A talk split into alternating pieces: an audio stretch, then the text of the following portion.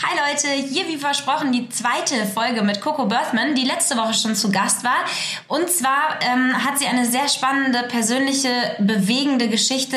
Sie ist Überlebende von Menschenhandel und von sexuellem Missbrauch, hat ihr Trauma überwunden. Und ähm, wer die letzte Folge noch nicht gehört oder gesehen hat, der kann das natürlich gerne noch machen. Heute geht's vor allem um das Thema Trauma. Und zwar gibt sie uns ein paar wissenschaftliche Fakten darüber, wie man Trauma im Gehirn sehen kann auf Scans.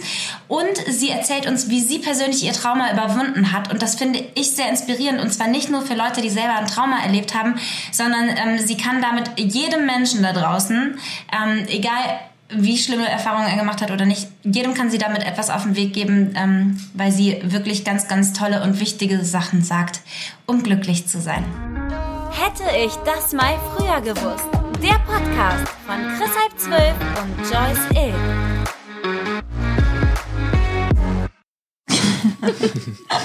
ja, Chris, du Legen wolltest wir heute. Nee, wie ich du wollte übernimmst was. heute ein bisschen die Moderation, haben wir gesagt? Nee, wir das hast du gesagt und äh, ich habe eigentlich gesagt, ich habe da gar keine Lust zu, aber äh, äh, dräng, drängst mich jetzt dazu. na, der will, der Ja. will nicht die Struktur übernehmen. Das haben wir immer das Problem, dass ich mich darum kümmern muss. Aber dann, genau, ich stelle gerne die intelligenten Fragen. ich will mich aber auch mal frei entfalten können, weißt du? Ach so, okay. Wir, Gut, ge- wir gehen auf jeden Fall in Runde Nummer zwei mit Coco Birthman. Genau. Und Traumabewältigung, das ist heute das Thema. Für die Leute, die dich noch nicht kennen, äh, empfehlen wir den äh, letzten Podcast. Coco, willst du dich wieder vorstellen? Ja, gerne. Legen wir los. Yes. Okay. Ähm, ja, mein Name ist Coco äh, Bertmann. Lebe in den USA, studiere, um äh, Menschenrechtsanwältin zu werden im internationalen Menschenrecht und bin Überlebende vom Menschenhandel und bekämpfe Menschenhandel weltweit. Genau.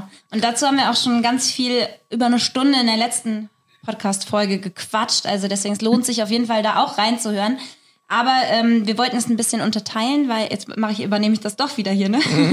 weil wir gesagt haben, ähm, das Inspirierende an dir ist ja nicht nur deine Arbeit, die du leistest und so, sondern auch überhaupt, wie du selber ähm, dieses Trauma, was ja aus deiner Kindheit auch ist. Und die Kindheit ist ja, wie man weiß, auch sehr prägend und ähm, da ist viel im Unterbewusstsein, in Glaubenssätzen und so, was sich festsetzt. Und du hast es geschafft, dein Trauma zu überwinden und bist total positiv und selbstbewusst und, und stark und ähm, ja, und kämpfst dagegen an, was äh, dir selbst mal passiert ist, dass es nicht äh, so vielen weiteren Menschen da draußen passiert.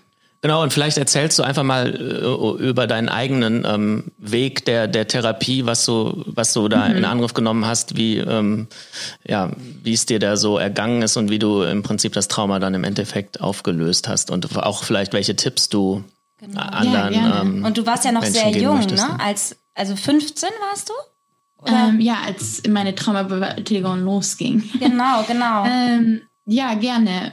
Ich glaube, vielleicht fange ich erstmal ein bisschen mit der Wissenschaft an und dann Genau. gehe ich dann in meine eigenen Erfahrungen. Traumaforschung ist sehr, sehr weit mittlerweile in der Wissenschaft und ich glaube, dass wir als Gesellschaft sehr viel zum äh, Aufholen haben.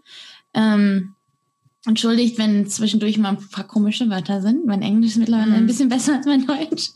Ähm, und für eine lange, lange Zeit, nachdem ich angekommen bin, und dem Menschenhandel entkommen bin und dem Missbrauch entkommen bin, ähm, war, hatte ich A, nicht die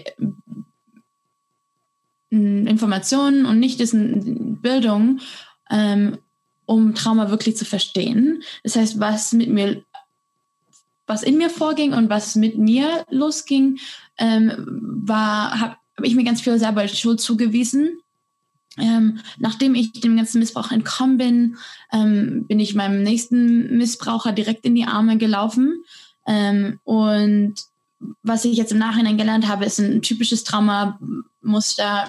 Die Traumabindung ähm, ist, was ganz viele Traumaüberlebende erfahren und in diesem Zyklus bleiben vom Missbrauch, weil das das Einzige ist, was man wirklich kennt und das Einzige, was sich wirklich sicher anfühlt, weil das das Einzige war, mit dem man groß geworden ist oder lange, lange Zeit ausgesetzt war.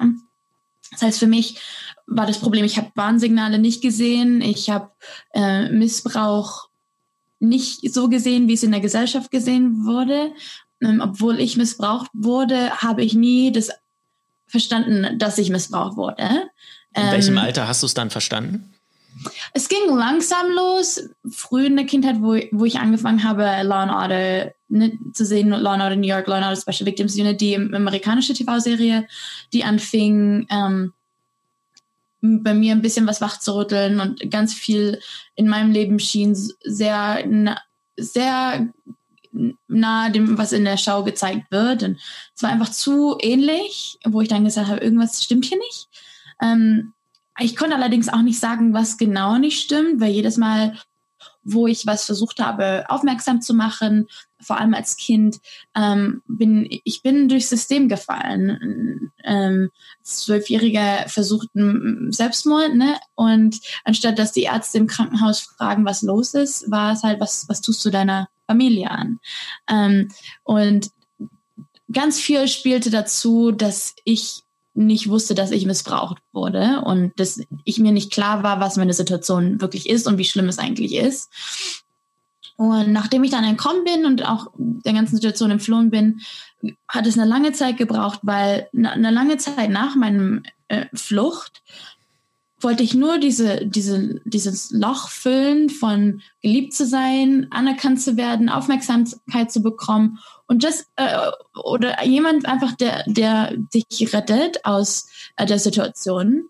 Ähm, und es hat mir jahrelang gedauert, dass ich verstanden habe, es kann mich keiner daraus retten und Traumaheilung ist meine eigene Verantwortung.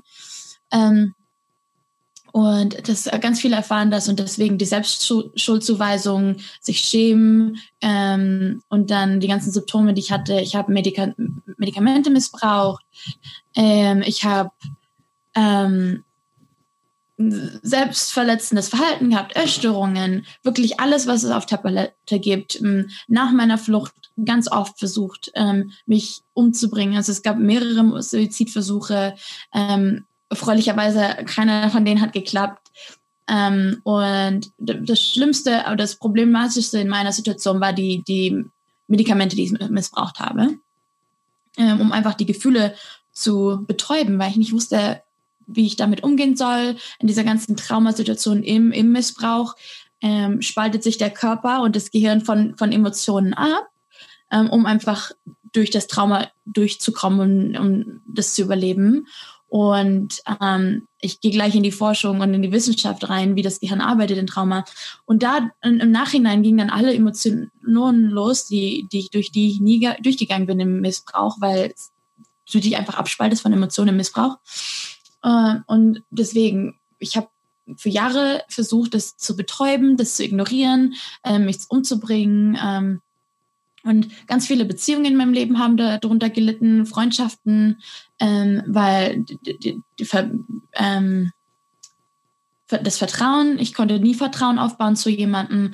Es war ein ganz einsames Erlebnis, diese ganze Traumaheilung. Und ganz viele erleben das ähnlich, dass es sehr einsam ist, weil man möchte jemanden haben, der einem hilft, man kann es aber nicht zulassen. Und es ist einfach so schwierig, also es ist ganz kompliziertes ähm, Thema. Und für, Traumaheilung sieht für jeden, für jeden, für jede Person komplett anders aus. Es gibt keine, kein Formular, das eins zu eins für jede äh, Person das gleiche ist.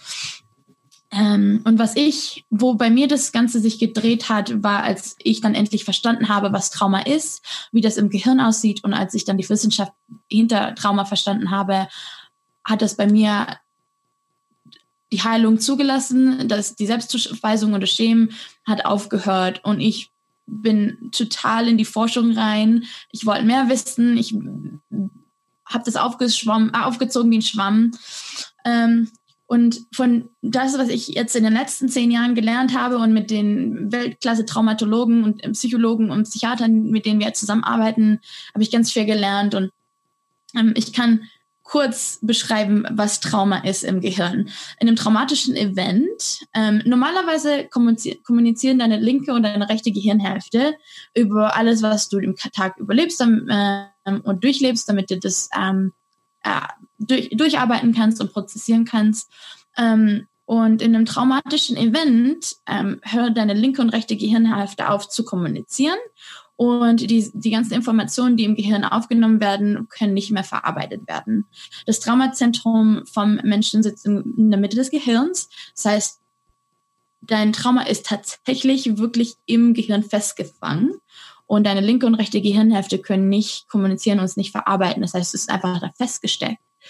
Ähm, ähm, man könnte noch mehr ins Gehirn eingehen ähm, und ich könnte mehr äh, erklären, wie das Nervensystem eingeht und ähm, ich möchte heute nur nicht zu kompliziert machen. Ähm,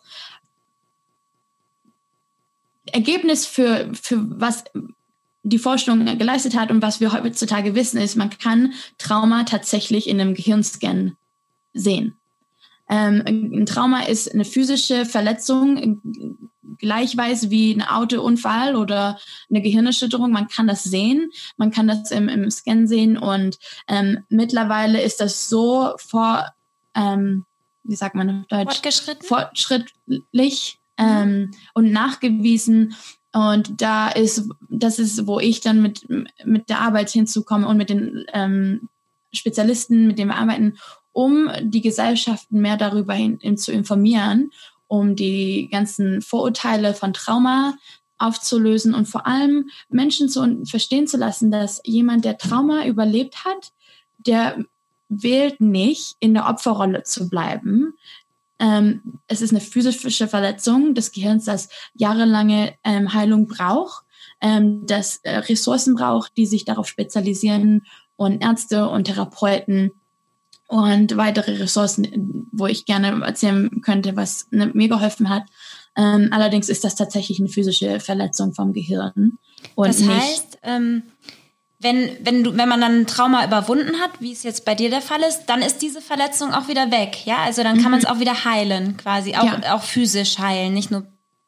Genau. Was heißt, was heißt Verletzung genau? Ähm, weil wenn ich jetzt einen Autounfall habe, klar, dann ist da irgendwas deformiert oder so, aber ist da irgendwie, genau. ist da zu viel Elektrizität oder wie, wie kann man es genau feststellen? Ähm, da wäre es gut, dann mit meinen Spezialistenfreunden zu sprechen, ähm, was im Trauma passiert, von dem, was ich verstanden habe und von dem, was ich nutze, um, um Vorträge zu halten, ist, dass ähm, in einem traumatischen Event deine ganze Gehirnstruktur ändert sich, weil deine linke und rechte Gehirnhälfte aufhören zu kommunizieren über das traumatische Event. Das heißt, es gibt eine strukturelle Veränderung im Gehirn und die chemische Zusammenstellung im Gehirn ändert sich. Mhm. Ähm, das heißt, wenn normalerweise im Scan kann man sehen, wie das Gehirn kommuniziert und wie Informationen durch äh, Neurotransmitter gesendet werden.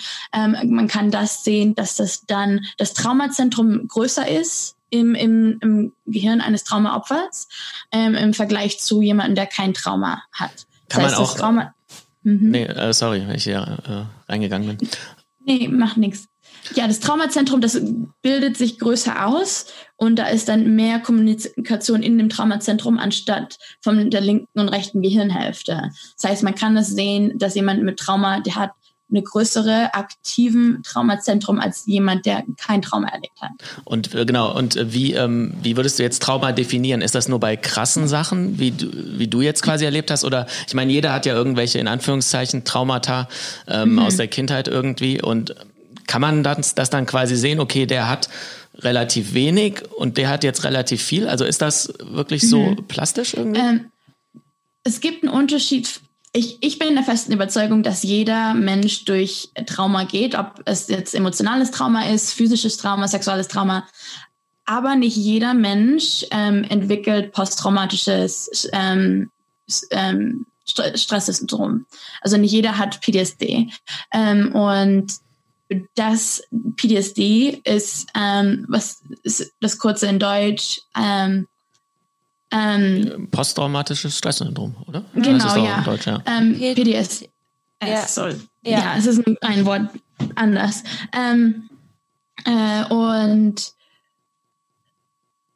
das heißt, nicht jeder, der traumatisches Erlebnisse hatte in der Vergangenheit, entwickelt die posttraumatische Stresssyndrom. Das heißt, das ist das, was man dann im Scan sehen kann, okay. wenn man das entwickelt. Das heißt, auch ein Trauma kann man nicht direkt sagen, ob das jetzt da ist. Es braucht bis zu vier Wochen nach dem Event, ähm, um es zu entwickeln. Das heißt, normalerweise wartet man vier bis sechs Wochen ab, um ähm, jemanden mit Trauma oder posttraumatischem Stresssyndrom zu diagnostizieren. Mhm. Ähm, wir hatten ja am Telefon schon mal darüber gesprochen. Ähm, sag mir, wenn du das lieber erst später irgendwie thematisieren mhm. möchtest, aber dass ähm, das ja momentan zum Beispiel, wenn ein Opfer vor Gericht aussagt, ähm, dass es eben Opfer von irgendeiner ähm, Tat geworden ist, dass man ähm, da solche Gehirnscans oder so nicht mit einbezieht, womit man aber eigentlich eben unter Umständen sogar so ein Trauma nachweisen könnte, wenn das denn bei demjenigen zu sehen ist. Ne? Also du sagst ja, bei manchen sieht man es halt auch nicht, aber wenn es in so einem Scan zu sehen wäre, dann wäre das ja eigentlich ein Beweis dafür, dass dieses Opfer ein ähm, Trauma erlitten hat. Und das wird halt momentan noch nicht mit einbezogen, ne? Hattest du erzählt? Ja, ähm, ich bin mir nicht sicher, wie jeder Fall in Deutschland abläuft oder mhm. hier. Ne? Es kann sein, dass es Ausnahmen gibt. Die, die, der Großteil der Fälle, vor allem in sexuellem Trauma, ähm, ist basierend auf Aussage und Gutachten des Gutachters, ähm, Glaubwürdigkeitsgutachten. Ähm, ganz oft in meiner Vergangenheit, als ich ausgesagt habe, war es sehr, sehr, sehr retraumatisierend. Ähm, Opfer werden, wurden, ich heutzutage hier in den USA ähm, gibt es eine Weiterentwicklung. Ähm, Polizei arbeitet mit traumabasierenden Interviews, ähm, anstatt ähm, wo Opfer befragt werden wie Täter. Ähm, so hat sich das damals bei mir angefühlt ähm, und es nicht hilfreich ist. Und man muss verstehen, dass traumatische Erlebnisse im Gehirn anders abgespeichert werden als normale Erinnerungen. Das heißt, es ist durcheinander, ähm, weil deine linke und rechte Gehirnhälfte nicht so kommunizieren wie über alle weitere Erlebnisse in deinem Leben. Das heißt, wenn du zum Beispiel einen Autounfall hattest oder du hast jemanden gesehen, der überfahren wurde, ähm, du erinnerst das anders als jemand, der auf der anderen Straßenseite war. Ähm, das ist normaler, im generell normal, dass wenn irgendwo eine Kriminalität passiert, ähm, es gibt zehn Zeugen und ähm, von den zehn Zeugen wurden drei Autofarben fürs gleiche Auto ausgesagt. Das heißt, Menschen erinnern einfach anders. Und vor allem in traumatischen Erlebnissen werden deine, Gehirn, deine Erinnerungen ganz anders abgespeichert, weil du in dem Moment, dein Gehirn ist darauf fokussiert zu überleben und nicht die Details zu speichern. Das heißt, ähm, die Stressfaktoren speichert das Gehirn ab, die Gerüche, ähm, vielleicht wo du angefasst worden bist in dem Moment, weil dein Gehirn einfach, oh, ist das ein, ein Gebiet von meinem Körper, das eine sehr verletzlich ist, könnte das mich umbringen. Ähm, und das heißt, es wird ganz anders abgespeichert und im Justizsystem ganz oft, ähm, vor allem Anwälte der, der Gegenseite nutzen das, um zu beweisen, dass das, der, das Opfer oder die Zeugin nicht glaubwürdig ist. Obwohl das noch ein weiterer Beweis ist, dass das wirklich Trauma ist, weil das total durcheinander ist. Das heißt, ich bin ein großer Fan davon, dass wir in der Zukunft mehr Scans in Gerichte einbringen können, um das Trauma wirklich darzulegen und zu sagen, hier ist ne, tatsächlich ein traumatisches Erlebnis passiert. Das Opfer hat posttraumatisches Stresssyndrom. Ähm, ich verstehe, dass das sehr delikat ist, weil man nicht durchs Gehirnscan sagen kann, was genau das Trauma war. Es, es heißt, ähm, die Argumentation ist, das Trauma könnte was komplett anderes sein und es kann sein, dass es nicht damit zu tun hat. Und ähm, deswegen, ich versuche nicht zu sagen, man muss das nutzen, um dieses Event zu beweisen. Ähm, allerdings finde ich, und ich glaube, das wäre eine, ein, eine gute Ressource, um das äh, Glaubwürdigkeitsgutachten eines Opfers noch zu stärken. Um es ganzheitlicher ähm, zu betrachten. Ja, es ist halt ein Indiz, ne? Ja. Genau. Ja. Ähm, und das als Indiz nutzen, anstatt, ne, das muss, das ist jetzt ein mhm. handfester Beweis. Ich verstehe, das wäre nicht möglich, weil man nicht ne, durchs Gehirn irgendwelche Bilder hat. Das, was, was genau war das jetzt? Ähm, allerdings erspart man Opfern ganz viel Retraumatisierung mit Indizbeweisen wie diesen und vor allem bin ich ein großer Fan von traumabasierenden Befragungen, ähm, die hier jetzt genutzt werden. Polizei hier wird sehr, sehr doll darauf geschult, ähm, wie wissenschaftlich Trauma wirklich ist, wie das Gehirn arbeitet in Trauma. ich, ich bin mir nicht ganz sicher, wie inwieweit die deutsche Polizei, wie, wie fortgeschritten äh, es dort ist. Von meinen Erfahrungen war das sehr retraumatisierend und sehr, sehr stressvoll, voll, ähm, vor allem man wird befragt von der Polizei und man geht ins kleinste, bis ins kleinste Detail hinein. Ich verstehe das. Die Polizei muss verstehen, was genau passiert ist. Allerdings nach der Polizeibefragung geht man zum Gutachter und macht das Ganze nochmal, ähm, wo ich der Meinung bin, es könnte Verbesserungen dort geben, dass ähm, die Polizei natürlich die Befragung durchführt, die, die Initiative und die, das erste, die erste Befragung, dann aber die Details dann mit dem Gutachter und jemanden, der medizinisch darauf geschult ist und weiß, wie das Gehirn arbeitet. Mhm. Ähm, weil ganz viele Opfer nicht die Justiz bekommen, die sie verdienen, ähm, durch das Trauma, das sie erlebt haben, durch ähm, die Missinformationen, die im Justizsystem durchgehen, die fehlende Bildung, wenn es, kommt, wenn es darum geht, ähm, Trauma und Traumawissenschaften und Gehirn. Deswegen sind wir auch da hier mit ganz, ganz vielen Agenturen und ähm, Law Enforcement und FBI und mit der Polizei hier am Arbeiten und wirklich, wir sehen große Fortschritte, was mich wirklich sehr, sehr freuen. Äh, sag mal, diese Gutachter, ich habe mich das gerade nur gefragt, sind das äh, Leute, äh, sind das auch Psychologen oder sind das Leute, die eine psychologische Ausbildung haben? Das schon. Ja, das sind ähm, meistens forensische Psychologen, wo ich gerade, ich bekomme ein zusätzlicher ähm, ähm, Degree. Abschluss, Abschluss. In, in der forensischen Psychologie. Ähm, das heißt, es sind forensische Psychologen, die nicht nur Psychologie studiert haben, tatsächlich mit dem Schwerpunkt auf Forensik ähm, und die darauf spezialisiert sind, Gutachten zu schreiben, nicht nur für Opfer, sondern auch für Täter und ähm, sehr, sehr interessant. Ähm, ich freue mich, dass ich da einen Abschluss kriege. Ich kann dann noch mehr verstehen über die Justiz und das dann nutzen als Anwältin. Ähm, allerdings, ja, das sind Psychologen und Psychiater, die einen Schwerpunkt auf Forensik haben. Mhm. Okay. Sollen wir jetzt den Bogen zu deiner eigenen äh, Bewältigung ja, machen, machen, Oder? Oder willst du noch ähm, was Generelles irgendwie vorher? Ähm, nee, ich glaube, das dazu. war jetzt erstmal ganz viel Information. Auf jeden Fall. Aber ich ja. glaube, es ist vielleicht nochmal wichtig zu sagen, ähm, was du eben ja auch gesagt hast, ähm, dass wenn man in so einem Gehirnscan ein Trauma feststellen würde, wäre das ein Indiz dafür, dass das Opfer also, dass es wirklich ein Opfer eines Traumas war. Mhm. Aber wenn nichts im Scan nachzuweisen ist, heißt es noch lange nicht, dass es kein Opfer war, weil Nein. manchmal ist es eben, wird es eben auch nicht da abgespeichert, ne? Genau, das heißt nur, dass das Opfer nicht vom posttraumatischen Stresssyndrom leidet. Mhm. Ja. Ähm, das bedeutet allerdings nicht, dass das keine traumatisches Event durchgelebt hat. Ja. Das ist gut, gut, dass du es nochmal eingebracht hast. Mhm. Es heißt nur, dass die PDSS oder, oder posttraumatisches Syndrom, Stresssyndrom nicht im Gehirn vorliegt und das Opfer nicht die Erkrankung erleidet. Ja. Ja. Okay. Ja, meine, meine Traumaüberwältigung war eine Achterbahnfahrt. Ähm, wie gesagt, ich am Anfang schon erwähnt habe, es war, fühlte sich sehr, sehr einsam an. Und ich möchte auch noch hinzufügen, dass Traumaüberwältigung nie wirklich zu Ende ist.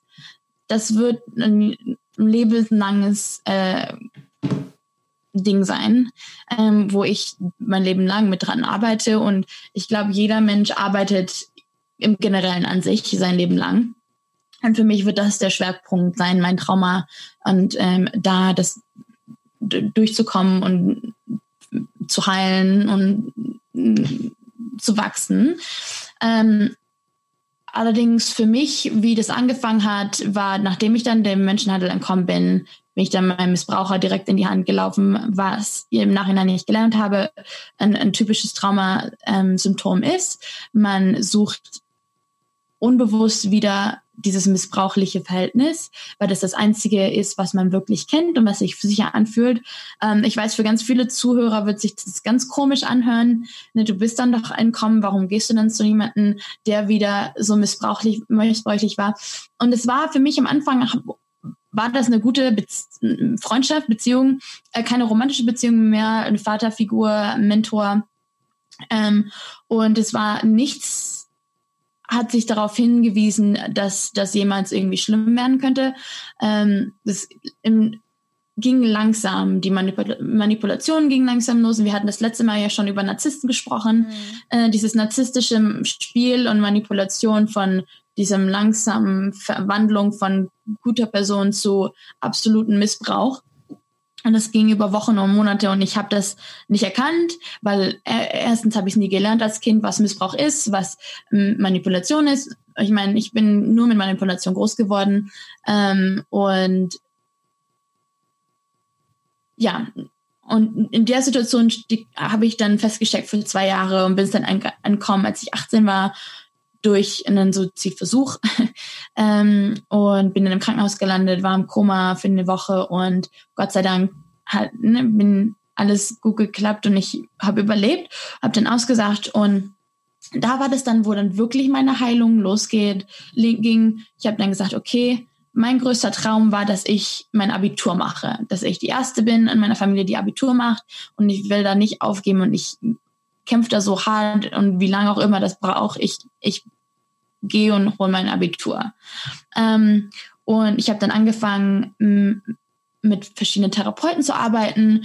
Und am Anfang war ich so anti-Therapie und ich wollte nicht hören, was die Therapeuten sagen. Und ich wusste alles viel besser. Und ich, es war ganz, ganz hart, die Informationen eingehen zu lassen. Und es ist ganz normal, dass das Wochen, Monate und Jahre dauern, bis wirklich der erste Schritt getan wird. Obwohl ich in Therapie war, war das ein Auf und Ab. Die ersten Jahre war das tatsächlich, wie ich gesagt, am Anfang gesagt habe, ich habe Medikamente missbraucht, ich wollte die Emotionen nicht fühlen. Ähm, und das war alles unbewusst. Ne? Ich habe nicht bewusst gesagt, oh, ich will meine Emotionen irgendwie unterdrücken, ich nehme jetzt Medikamente. Das war eher ach, ich mache das jetzt, weil ähm, ich weiß auch nicht mehr, was, was meine Gedanken waren. Und ähm, äh, aber du warst freiwillig ja in dieser Therapie, ne? Du hast ja, es ja nicht. Mhm. Also auf der einen Seite ähm, hast du gesagt, so du wolltest nicht hören, was die sagen. Auf der anderen Seite hast du aber schon, warst du dir dem Problem irgendwie bewusst, ne? Ähm, jein. Weil du hättest ja gehen können, du hättest ja sagen genau, können, ja komm, genau. laber mich nicht zu, ich krieg das selber irgendwie hin. Ähm, ja, nein. Ähm, ich war mir bewusst, dass, dass das Richtige ist für mich. Ähm, allerdings, un unbewusst, habe ich alles abblockiert, was die Therapeutin gesagt hat. Alles. Ähm, ich hatte immer ein Aber, ich war die Aber-Patientin. Ähm, es gibt verschiedene Patienten und Patienten ähm, und ich war die Aber- oder Nee-Patientin. Und ich musste alles immer diskutieren und stur und ähm, also meine Therapeutin Hut ab, die hat echt gute Arbeit geleistet. Ähm, ich hatte immer was dazu zu sagen und immer eine Meinung. Und dann, ich habe meine, normalerweise geht man einmal pro Woche zur Therapie, man macht die Arbeit durch die Woche und dann ähm, gibt man einen Report back, ne? So, das war jetzt die Woche, so ist es abgelaufen, so lief das gut und das nicht. Und ich habe nichts zwischen der Woche gemacht und auch gar nicht an Therapie gedacht. Ich habe da, bin einmal die Woche hingekommen, gesprochen und dann habe ich es vergessen bis zur nächsten Woche, anstatt meine die Arbeit wirklich einzuleisten. Und es war für die ersten paar Jahre war es echt eine Verschwendung, ähm, weil ich hätte so viel Arbeit und so viel Zeit auch schon nutzen können. Ähm, wo ich allerdings weiß, das ist auch normal.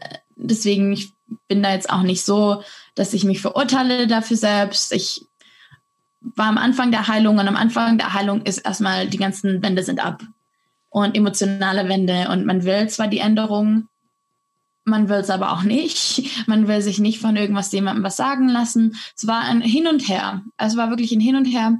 Ähm, und für mich war auch ganz viel, dass ich einfach nur jemanden wollte, der das einfach den Schmerz wegnimmt, anstatt dass ich da durch muss. Und ich wollte nicht durch den Schmerz durch und ich wollte diese Emotionen nicht fühlen. Ähm, äh, und du wolltest, dass jemand anders das für dich quasi erledigt, wenn man so. Ja, ja, genau. Ich bin mhm. dahin und mit der Einstellung, ja, die machen das wie ein Zauberstab, ist das dann weg mhm. und ich muss mich da nicht mehr drum kümmern und auch mich dann nicht durch diesen Schmerz durch. Und das war, ich glaube, Großteil, warum ich am Anfang so die Aberpatientin war weil ich nicht dadurch wollte und habe wirklich alles andere versucht, um das zu unterdrücken. Ne? Medikamente missbraucht, Essstörungen, ähm, magersüchtig, Bulimie, also wirklich alles, was es an der Palette gibt, habe ich, war ich, hatte ich, bin ich durch, habe ich getan, ähm, nie wirklich getrunken, ähm, wo ich echt froh bin, dass ich da nie in so eine Abhängigkeit gerutscht bin. Ich war für knapp zwei Jahre abhängig von Medikamenten und Selbstmedikamenten ähm, und missbraucht und überdosiert und, und, und. Ähm, Allerdings, warum auch immer, war ich, dem, war ich in der Lage, das selber wieder aufzuhören nach zwei Jahren. Ich habe gesagt, jetzt Schluss. Waren das so ähm, Psychopharmaka oder was war das? Genau, ähm, weil ich hatte ja Schlafmedikamente und ähm, für meine Angst hatte ich Medikamente und ich hatte einfach immer zu viel genommen. Nie wirklich schlimm. Anstatt einer Tablette habe ich dann vielleicht vier oder fünf genommen, um einfach komplett auf dem Ride zu sein und einfach zu sagen, ach, scheißegal, Welt ist mir egal. Ähm, es war nie wirklich extrem in meinem Fall. Ich bin echt froh, dass ich nie in die Drogen abgerutscht bin, weil das wäre wirklich mein, mein Weg gewesen, hätte ich weitergemacht. Ne? Drogen, Alkoholabhängigkeit und ähm, ich habe echt Glück gehabt. Ähm, das hast du ja beim letzten Mal schon erzählt, dass das vielen hinterher passiert, die sowas ja, erlebt haben. Ne? Also statistisch sollte ich einfach äh, äh, entweder tot sein oder drogenabhängig oder Prostituierte oder obdachlos. Das wäre mein normaler Weg gewesen. Ähm, wenn man schaut, wo ich herkomme und was ich überlebt habe und äh, in welchen Bedingungen ich groß geworden bin und in welchen Bedingungen, was ich durchleben musste und den Missbrauch, den ich durchlebt habe. Ähm, und vor allem mit der Trauma, mit dem Trauma, das ich erlitten hat. Deswegen, ich fühle mich da echt sehr, sehr glücklich und sehr, ähm, ja, ich weiß, dass ich echt ganz viel Schwein hatte und ganz viel Glück hatte und nicht abgerutscht bin und nach zwei Jahren dann selber gesagt, ist Schluss, mein Abitur, das ist, was ich machen möchte. Und dann habe ich mich darauf fokussiert, meine Arbeit geleistet und ist wirklich, selbst jetzt nach zehn Jahren, ich arbeite immer noch an Sachen, ne, und Trigger und Flashbacks und Dissoziation und ganz viele Symptome. Menschen verstehen nicht, ähm, Trigger und Flashbacks sind ein großes Ding in Trauma-Flashbacks. Das heißt, du gehst durch deine Erlebnisse wieder durch, sich an, als wärst du wieder da, ohne dass du da wärst. Dann gibt es Trigger, die Emotionen, Emotionen triggern, wo ne, man sagt, ne, don't push my buttons, ähm, wo du dann einfach, das heißt, braucht nur ein Wort oder ein, ein Satz und du explodierst, weil das einfach deine Buttons sind. Und ich glaube, das hat jeder von uns in irgendeiner Weise. Ne? Du ein Thema und du explodierst. also da ist man ganz sensibel. Also ich bin durch die ganzen Emotionen durchgegangen. Und was ich in den letzten zehn Jahren gelernt habe für meine Traumabewältigung, was mir am meisten geholfen hat, war die Bildung über Trauma und die Wissenschaft im Gehirn im Trauma. Ähm, klassische Therapie. Ich bin ein großer LA für, ne, für Therapie. Ich, ich bin der Meinung, jeder sollte einen Therapeuten haben. Ich ähm, finde selbst Wachstum und Self-Growth und Therapie ist gut für jeden. Und ich finde, wir sind weit gekommen, um diese ähm, Tabu-Stigma und ähm, von Trauma oder Therapie im Generellen wegzunehmen. Ich glaube, wir können allerdings noch besser werden. Sagen, hey, Therapie ist was Gutes für jeden. Ähm, ist nichts, wo man äh, sich dafür schämen muss oder jemanden verurteilen muss. Und nur weil man zur Therapie geht, ist man ja nicht verrückt. Ähm, ich finde, Leute, die sagen, dass sie zur Therapie gehen, sind sehr große Personen. Das sagt ganz viel aus über die Person, dass sie erkennen, dass sie Möglichkeiten haben, noch besser und persönlich zu wachsen. Ähm, ist ja auch die Frage, wo du den, die Grenze ziehst zwischen Therapie und Persönlichkeitsentwicklung, weil eigentlich ist es ja mehr oder weniger dasselbe. Ne? Therapie ist halt irgendwie, wenn man so ein großes Problem hat, aber die Frage ist ja immer, wie, wie sehr behindert dich das im Leben? Deswegen würde ich da gar nicht so, so eine krasse Differenzierung ähm, machen. Es geht eigentlich, wie du gesagt hast, um Wach, Wach, Wachstum, genau. ja, persönliches es Wachstum. Ist Wachstum und ich, ich, ich bezeichne all meine Therapeuten immer als Coach ähm, weil die mir helfen, einfach bis aufs nächste Level zu kommen, auf nächste Level auf vom Leben, äh, Lebensfreude, ähm, Entspannheit. Und der Therapeut, der macht es ja nicht weg. Der, der hilft dir, den Weg zu zeigen, den du gehen musst und die Arbeit, die du leisten musst, um da anzukommen. Mhm. Das heißt, quasi ist es wirklich nur ein Coach, der die, die Bildung und die Informationen hat, die du brauchst, um von Punkt A emotional ähm, zu Punkt B emotional zu kommen. Und deswegen, ich bin ein großer Fan von Therapie in allen Formen, sei es Traumatherapie, Verhältnis, äh, Verhaltenstherapie, ähm, tiefenpsychologische Therapie. Ne? Es kommt ja auch immer darauf an, was man braucht und nicht jeder Therapeut ist der richtige für jede Person. Das heißt, manchmal muss man auch ein bisschen länger suchen, bis es dann, dann wirklich auch passt, ähm, per persönlich zwischen Therapeut und Patient. Äh, ich bin auch ganz, durch ganz viele Therapeuten durch und habe gesagt, hey, ich glaube, du bist äh, oder sie sind echt eine super Person. Allerdings glaube ich nicht, dass es mit mir gerade passt. Ich glaube, momentan brauche ich jemand anderes, vielleicht eine andere Persönlichkeit oder ein anderes Schwerpunkt in Therapie. Und ähm, deswegen ist da ganz, ganz bin ich ein ganz großer Fan, dass man da sich auch informiert, ne, was verschiedene Therapien es gibt, ähm, dass man mit Therapeuten spricht und mal fragt, was der Therapeut denkt, was das Richtige ist. Aber vor allem in Traumatherapie ähm, kommt ganz viel dazu. Ich glaube, es ist nicht nur klassische Therapie, die man braucht, um Trauma zu bewältigen. Es kommt ganz viel ähm, zusammen. Für mich war das die klassische Therapie. Ähm, es war meine Ärzte, weil ähm, nicht nur das Gehirn, die Gehirnstruktur sich ändert, sondern die ganze, das ganze Zellabbau im Körper sich ändert im traumatischen Erlebnis.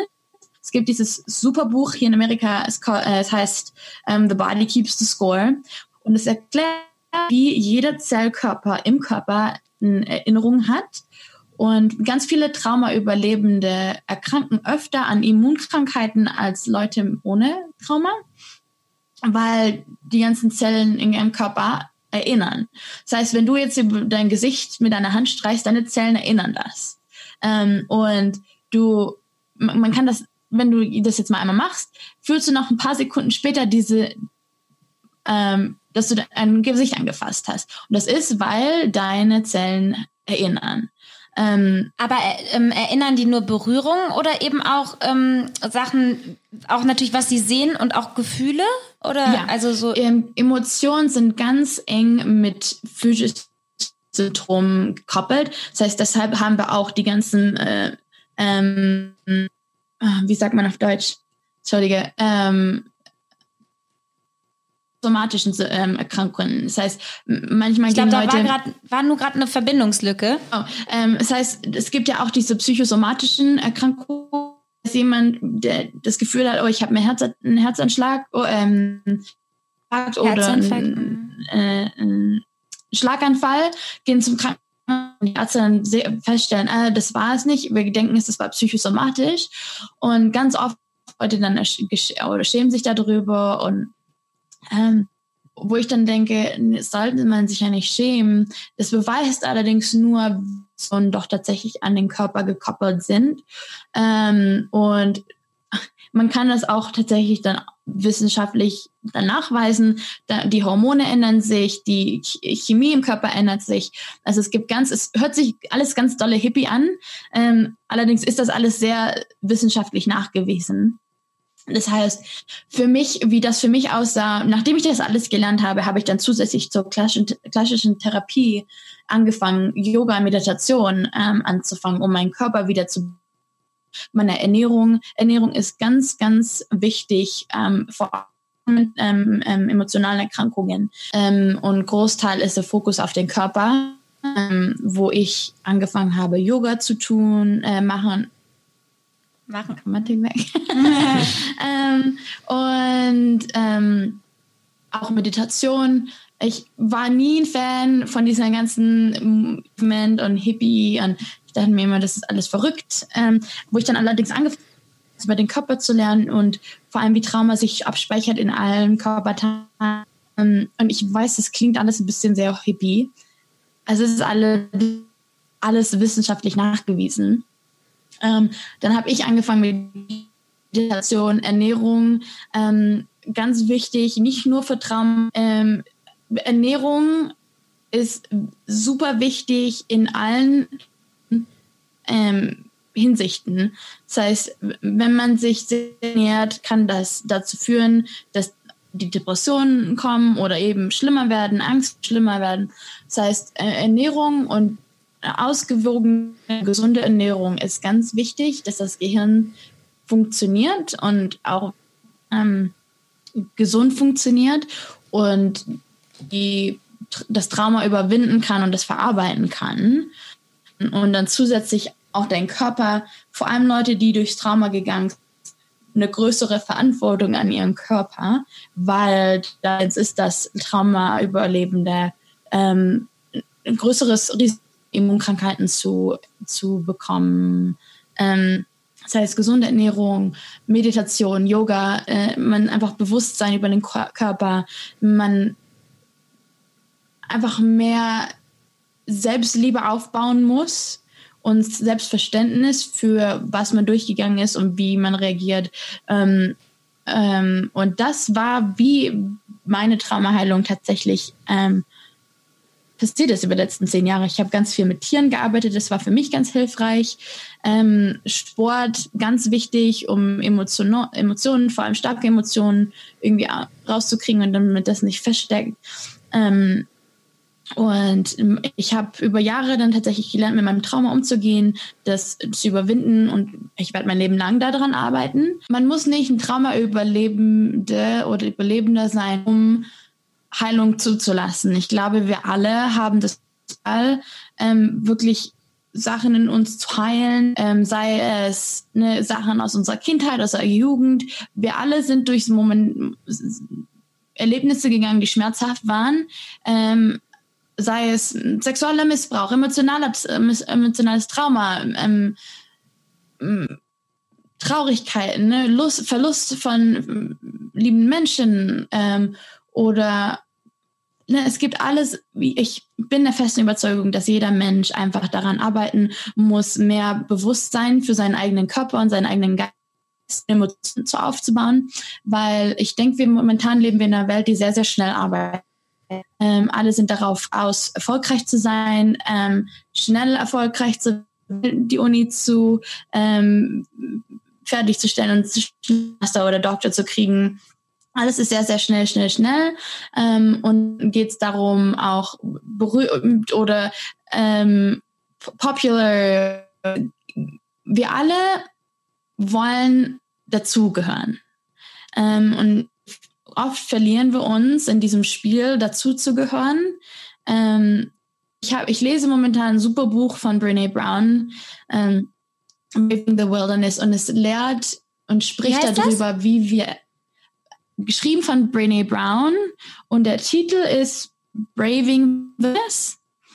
Da war wieder immer, immer bei dem Titel ist, ein, ist eine Lücke. Immer nur bei dem Titel. Ich sag's euch. Warte mal, ich guck mal, dass es auch wirklich das richtige Titel ist. Also Brene Brown, Braving the Wilderness.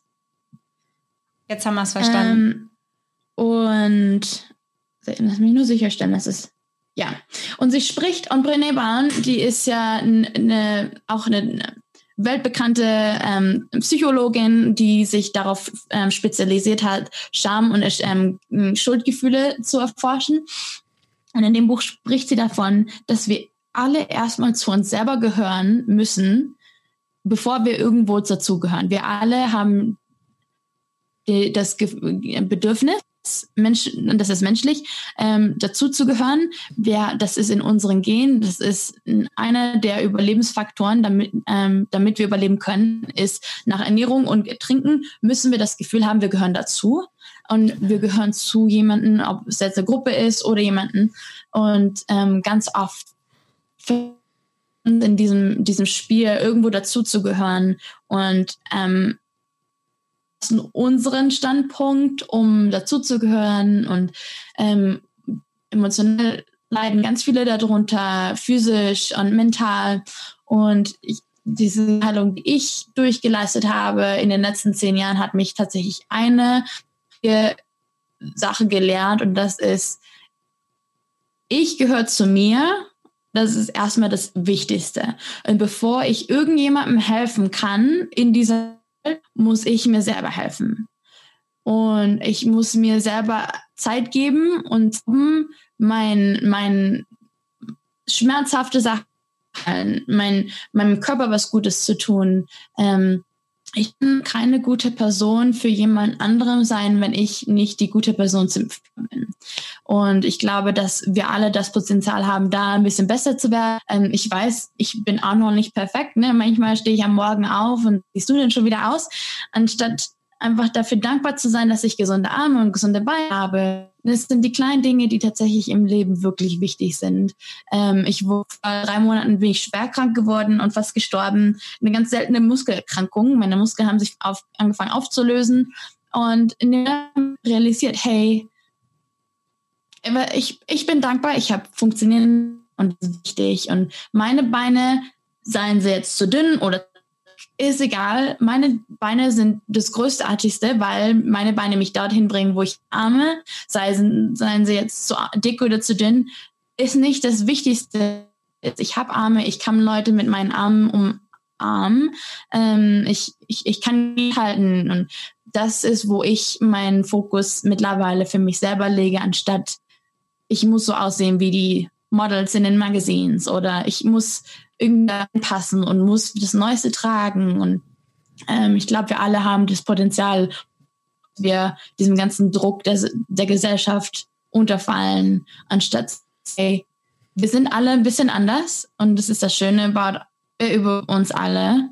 Und wir, das Wichtigste ist, dass wir sind und Leute, die vielleicht nicht 100% gesund sind, die wirklich immer noch so positiv sind. Ich, ich erlebe das ganz oft, dass die, die es am schwersten trifft, wirklich am positivsten sind, wo ich wiederum sehe, die, die es wirklich gut haben, am meisten meckern.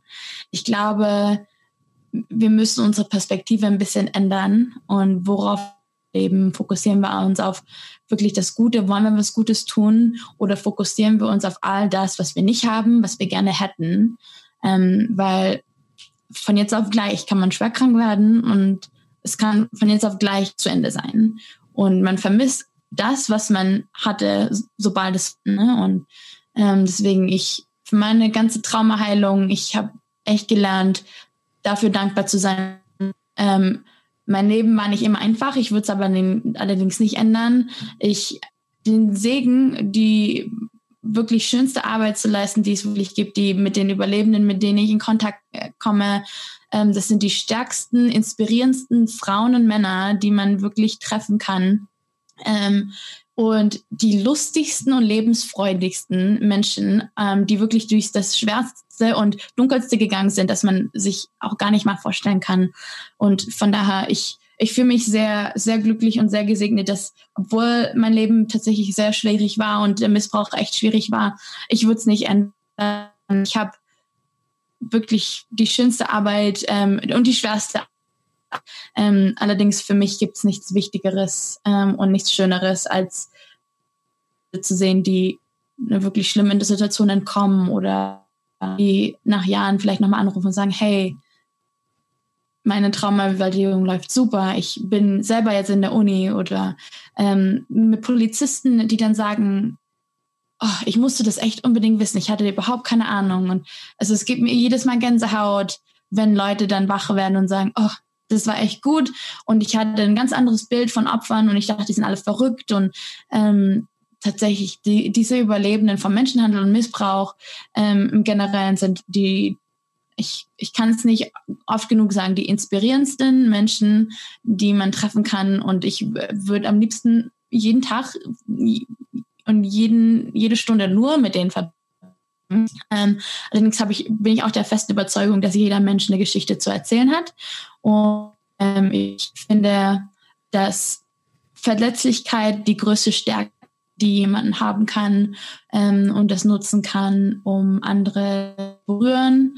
Äh, und ich bin der festen Überzeugung, dass wo, wo, wodurch wir auch gehen im Leben, dass es nicht für uns ist, sondern für jemand anderen. Wir gehen durch schwere Sachen, damit wir anderen helfen können im Nachhinein, damit wir Empathie haben können, damit wir Mitgefühl haben können und ein größeres Verständnis für, für die Menschen um uns herum. Siehst du das auch so ein bisschen in Anführungszeichen auf der spirituellen Ebene, dass du dieses Schicksal quasi hattest, damit du jetzt ähm, der Welt helfen kannst, da rauszukommen? Also es wirkte jetzt ein bisschen so, weil du halt äh, also gesagt hast, wenn du dein Leben irgendwie wählen könntest, würdest du es nicht anders wählen. Und das ist natürlich krass äh, bei deinem Hintergrund ja. irgendwie. Ich meine, ähm, bei anderen Sachen, die Leuten passieren, wo die dann immer hinterher sagen, wenn sie da durchgekommen sind, ja, ist gut, dass es passiert ist, mhm. ähm, ist das eine. Aber bei dem Schicksal äh, ist natürlich schon, also wie gesagt, finde ich ähm, Respekt, dass du das so sagst. Danke. Ich, ähm, ich glaube an eine größere Kraft. Das hat allerdings für mich nichts damit zu tun, wie ich über meine Situation denke, wie ich, warum ich das tue, was ich tue. Ähm, für, die, für den Großteil meines, meiner Jugend und Kindheit wurde mir immer nur eingeprägt, dass ich nicht schlau genug bin, ich bin nicht gut genug, ich bin nicht hübsch genug, ich bin nicht stark genug und ich kann niemals das erreichen, was ich erreichen möchte. Und äh, die Sturheit in mir hat gesagt, nee, diese ganzen Missbraucher, die werden sich noch umsehen. Und ähm, das ist, warum ich mache, was ich mache, um diesen ganzen negativen Rauch zu zeigen. Es ist, es ist schlimm, dass es mir egal, was mir passiert. Ich gebe nicht auf, an meine Traume, Träume zu glauben. Nicht, ähm, ich gebe auch nicht drauf ähm, oder nicht auf, daran zu arbeiten. Kulturell glaube ich auch mittlerweile ein ganz großer Unterschied für mich hier in Amerika ähm, wo ich, ich liebe die Deutschen und ich liebe die Offenheit und die Direktheit. Man muss nie sich Deutschen denken, weil man die sagen es dir direkt ins Gesicht. Ähm, alle, was ich erlebt habe, ist auch, dass die deutsche Kultur eher dahin tendiert zu sagen, ja, jetzt bleib mal realistisch, jetzt ne, suchen wir mal vernünftige Sachen oder ne, was, was bleib mal realistisch, das ist jetzt ein bisschen beigegriffen und denk mal ein bisschen kleiner. Wo hier in Amerika die Leute, ne, go bigger, go home, ne? Wenn dein Traum dich noch nicht irgendwie erschreckt, dann ist es noch nicht groß genug. Und das Leute träumen hier ein bisschen größer und wenn man das hier sagt, was der Traum ist, anstatt zu hören, ne, bleib mal realistisch, sagen sie, okay, was kann ich tun und wie kann ich dir helfen, deinen Traum zu erreichen? Und auch die Mentalität ein bisschen geändert, wo ich, wo ich hoffe, dass die deutsche Kultur und meine deutschen äh, Freunde und meine deutsche Kultur und mein, meine deutschen Wurzeln. Ich, ich glaube, es wäre nur schön, vor allem für die jungen Menschen und Kinder mehr zu hören, okay, ne, du kannst werden, was du willst. Weil ich, wo ich gesagt habe, ich möchte Anwältin werden, haben meine Lehrer gesagt, wieso suchst du dir nicht was, was du wirklich machen kannst, was du wirklich erreichen kannst? Ein super Traum, super Ziel, ähm, gab es halt immer diese Dämpfer, statt zu sagen, okay, das ist super und wir unterstützen dich und wir, wir geben uns. Und wo ich jetzt hier, ne, ich bin in, in der Uni zu werden und manchmal denke ich, manchmal möchte ich gerne meine Lehrer anrufen und sagen, hey, hör auf. Ähm, und das ist, warum ich sage, ne, Überlebende von, von diesem, vom Menschenhandel und, und sexuellen Gewalt sind so inspirierend, weil mit denen ich in Kontakt komme, die geben nicht an ihren Träumen auf. Die halten daran fest. Egal wie schwer und dunkel es war in ihrer Vergangenheit. Und meisten wollen wirklich ihre Vergangenheit nutzen, um was Gutes zu leisten, um ähm, anderen zu helfen, wo ich mich immer so motiviert fühle, nachdem ich in, mit einer Gruppe zusammenarbeite oder wenn ich einen Vortrag halte und da Überlebende sind und die sagen, okay, ne, wir wollen das auch tun und ähm, da hoffe ich mir, dass in der Gesellschaft mehr Menschen ähm, sich involvieren, ähm, weil wenn wenn wir Überlebende all das tun können, ähm, frage ich mich, was würde passieren, wenn wirklich alle involviert werden, alle in jedem Professionellen und Spezialisten und ähm, was für eine Veränderung wir machen können und tun könnten in der Welt. Und das heißt, da, darum haben wir auch die, die Stipendium Foundation, ähm, damit wir Überlebenden wirklich Uni finanzieren können weltweit oder Schule. Ähm, hier, vor allem in den USA, ist es sehr, sehr kostspielig. Ähm, allerdings ist das nicht nur limitiert hier, sondern auch in anderen Ländern. Und ich habe dies, dieses Bild in Augen, dass in 20 Jahren, 20, 30 Jahren von, von heute ähm, wirklich Überlebende in, in Positionen sind, in Spezialisten und Führungspositionen sind, um diese Welt zum Guten zu verändern.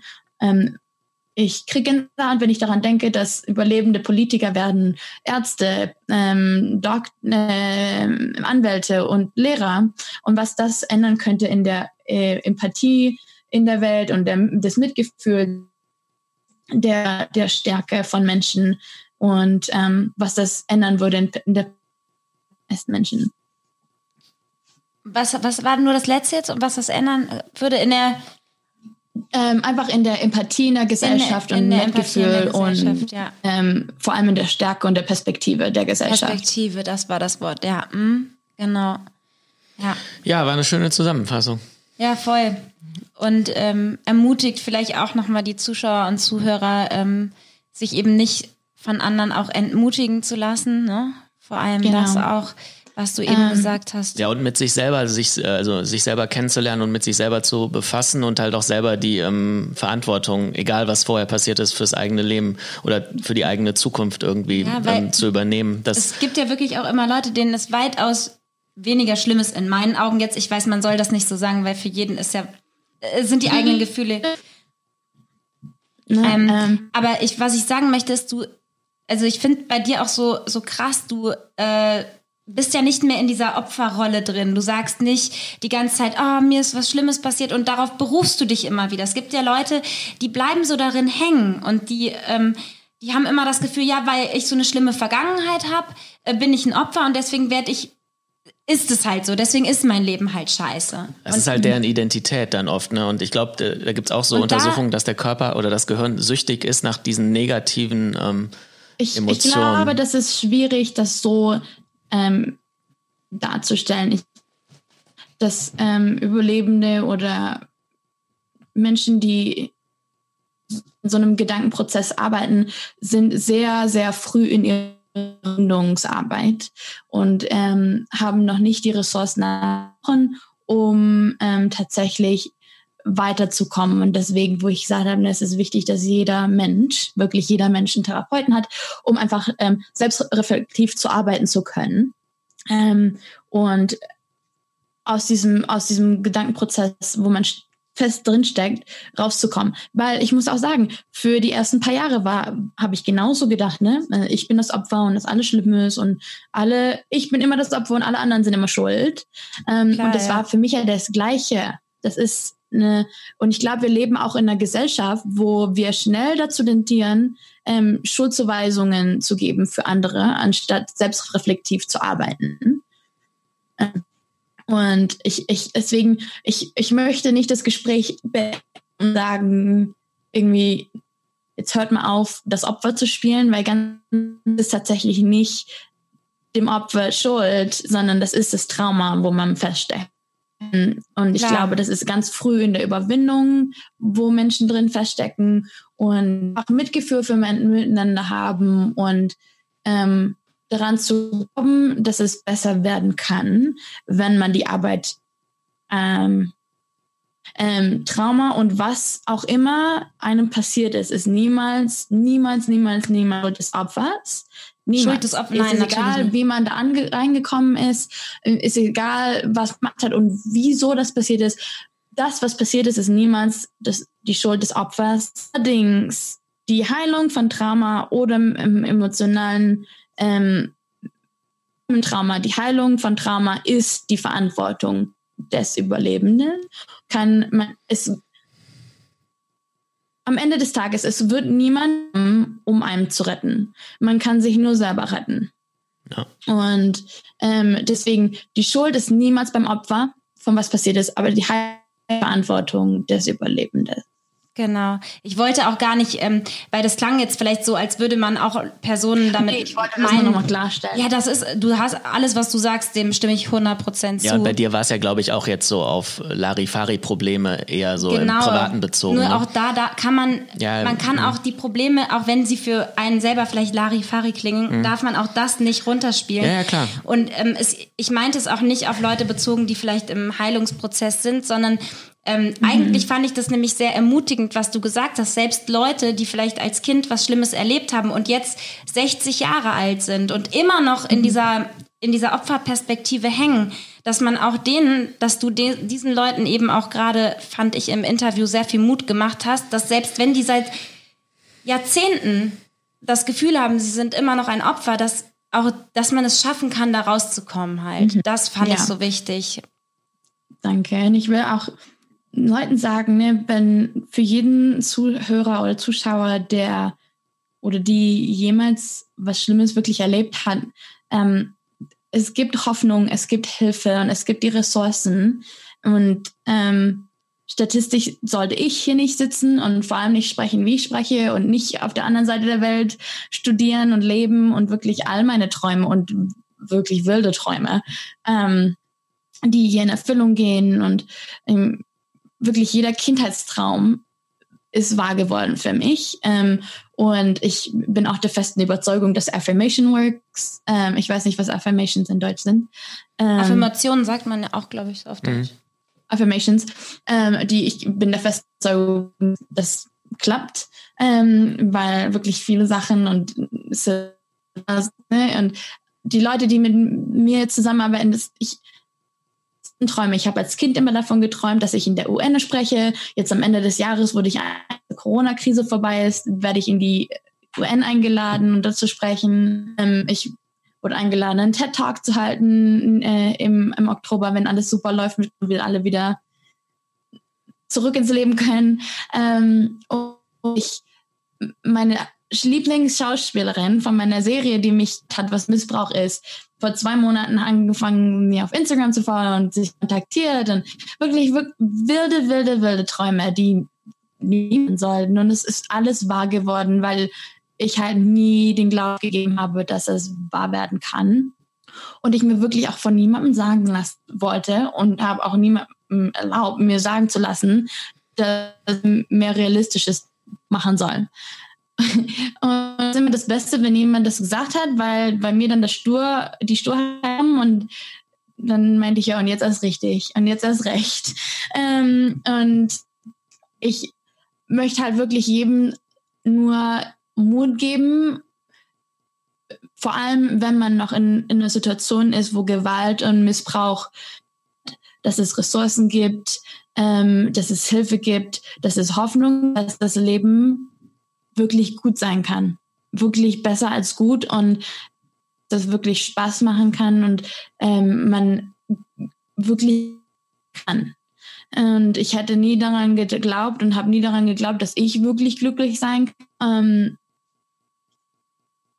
und jetzt kann ich mir gar nicht mehr vorstellen, vor zehn Jahren gefühlt habe. Das ist wie ein anderes Leben. Und wenn man die Arbeit leistet und wenn man da dran bleibt und an seiner Heilung arbeitet, sei es was auch immer, von was auch immer, ähm, es ist möglich, den Spieß umzudrehen und wirklich was Gutes zu leisten für sich selber und für, für die komplette Menschheit tatsächlich. Cool. Das lassen wir jetzt als Schlusswort so stehen, oder? Ja. Das finde ich gut. Ja, cool. Ja, Coco, äh, toll, dass du uns wieder so viel hast teilhaben lassen ähm, an deinem gerne. Leben. Und ich Ja, vielen kann- Dank auch für die äh, guten Tipps für die Zuschauer. Ja, wirklich. Also, Ja, danke, dass ich hier sein durfte. Ja, also wir können das auch gerne nochmal machen. Das haben wir schon zweimal gemacht. Aber das, Gerne. das schieben wir erstmal. Aber wer weiß, irgendwann finden wir vielleicht nochmal ein gemeinsames Thema, wo wir sagen, hey, darüber reden wir nochmal. Ja, Und wir gerne. bleiben natürlich auch so in Kontakt. Ja, ihr Ja. müsst mich ja in New York dann besuchen kommen. Ja, da freue ich mich schon drauf. Wenn, man, wenn, wenn das wieder möglich ist, dann mache ich das Ja. auf jeden Fall. ähm, Link äh, blenden wir noch ein und so, ne? Also wer sich äh, über, über deine Stiftung und so weiter informieren will, Blenden wir ein und ähm, packen wir natürlich auch als Link unten drunter. genau. Supi. Ja, in dem Sinne würde ich sagen. Ja, habt noch einen schönen Tag. Ihr auch. Und äh, tschüss an die Zuschauer. Ja, wir bleiben ja noch dran. Jetzt, Genau. Also, Genau, ja. Dann verabschieden wir uns jetzt einfach von den Zus Ja, Zuschauern. tschüss, ne? Zuschauer. Ciao. Und Zuhörer auch. ja, und Zuhörer und auch die Zuhörerinnen. So. ja, ganz korrekt. Genau. Tschö. Girl Power. Hätte ich das mal früher gewusst. Der Podcast von Chris Halb 12 und Joyce Ill.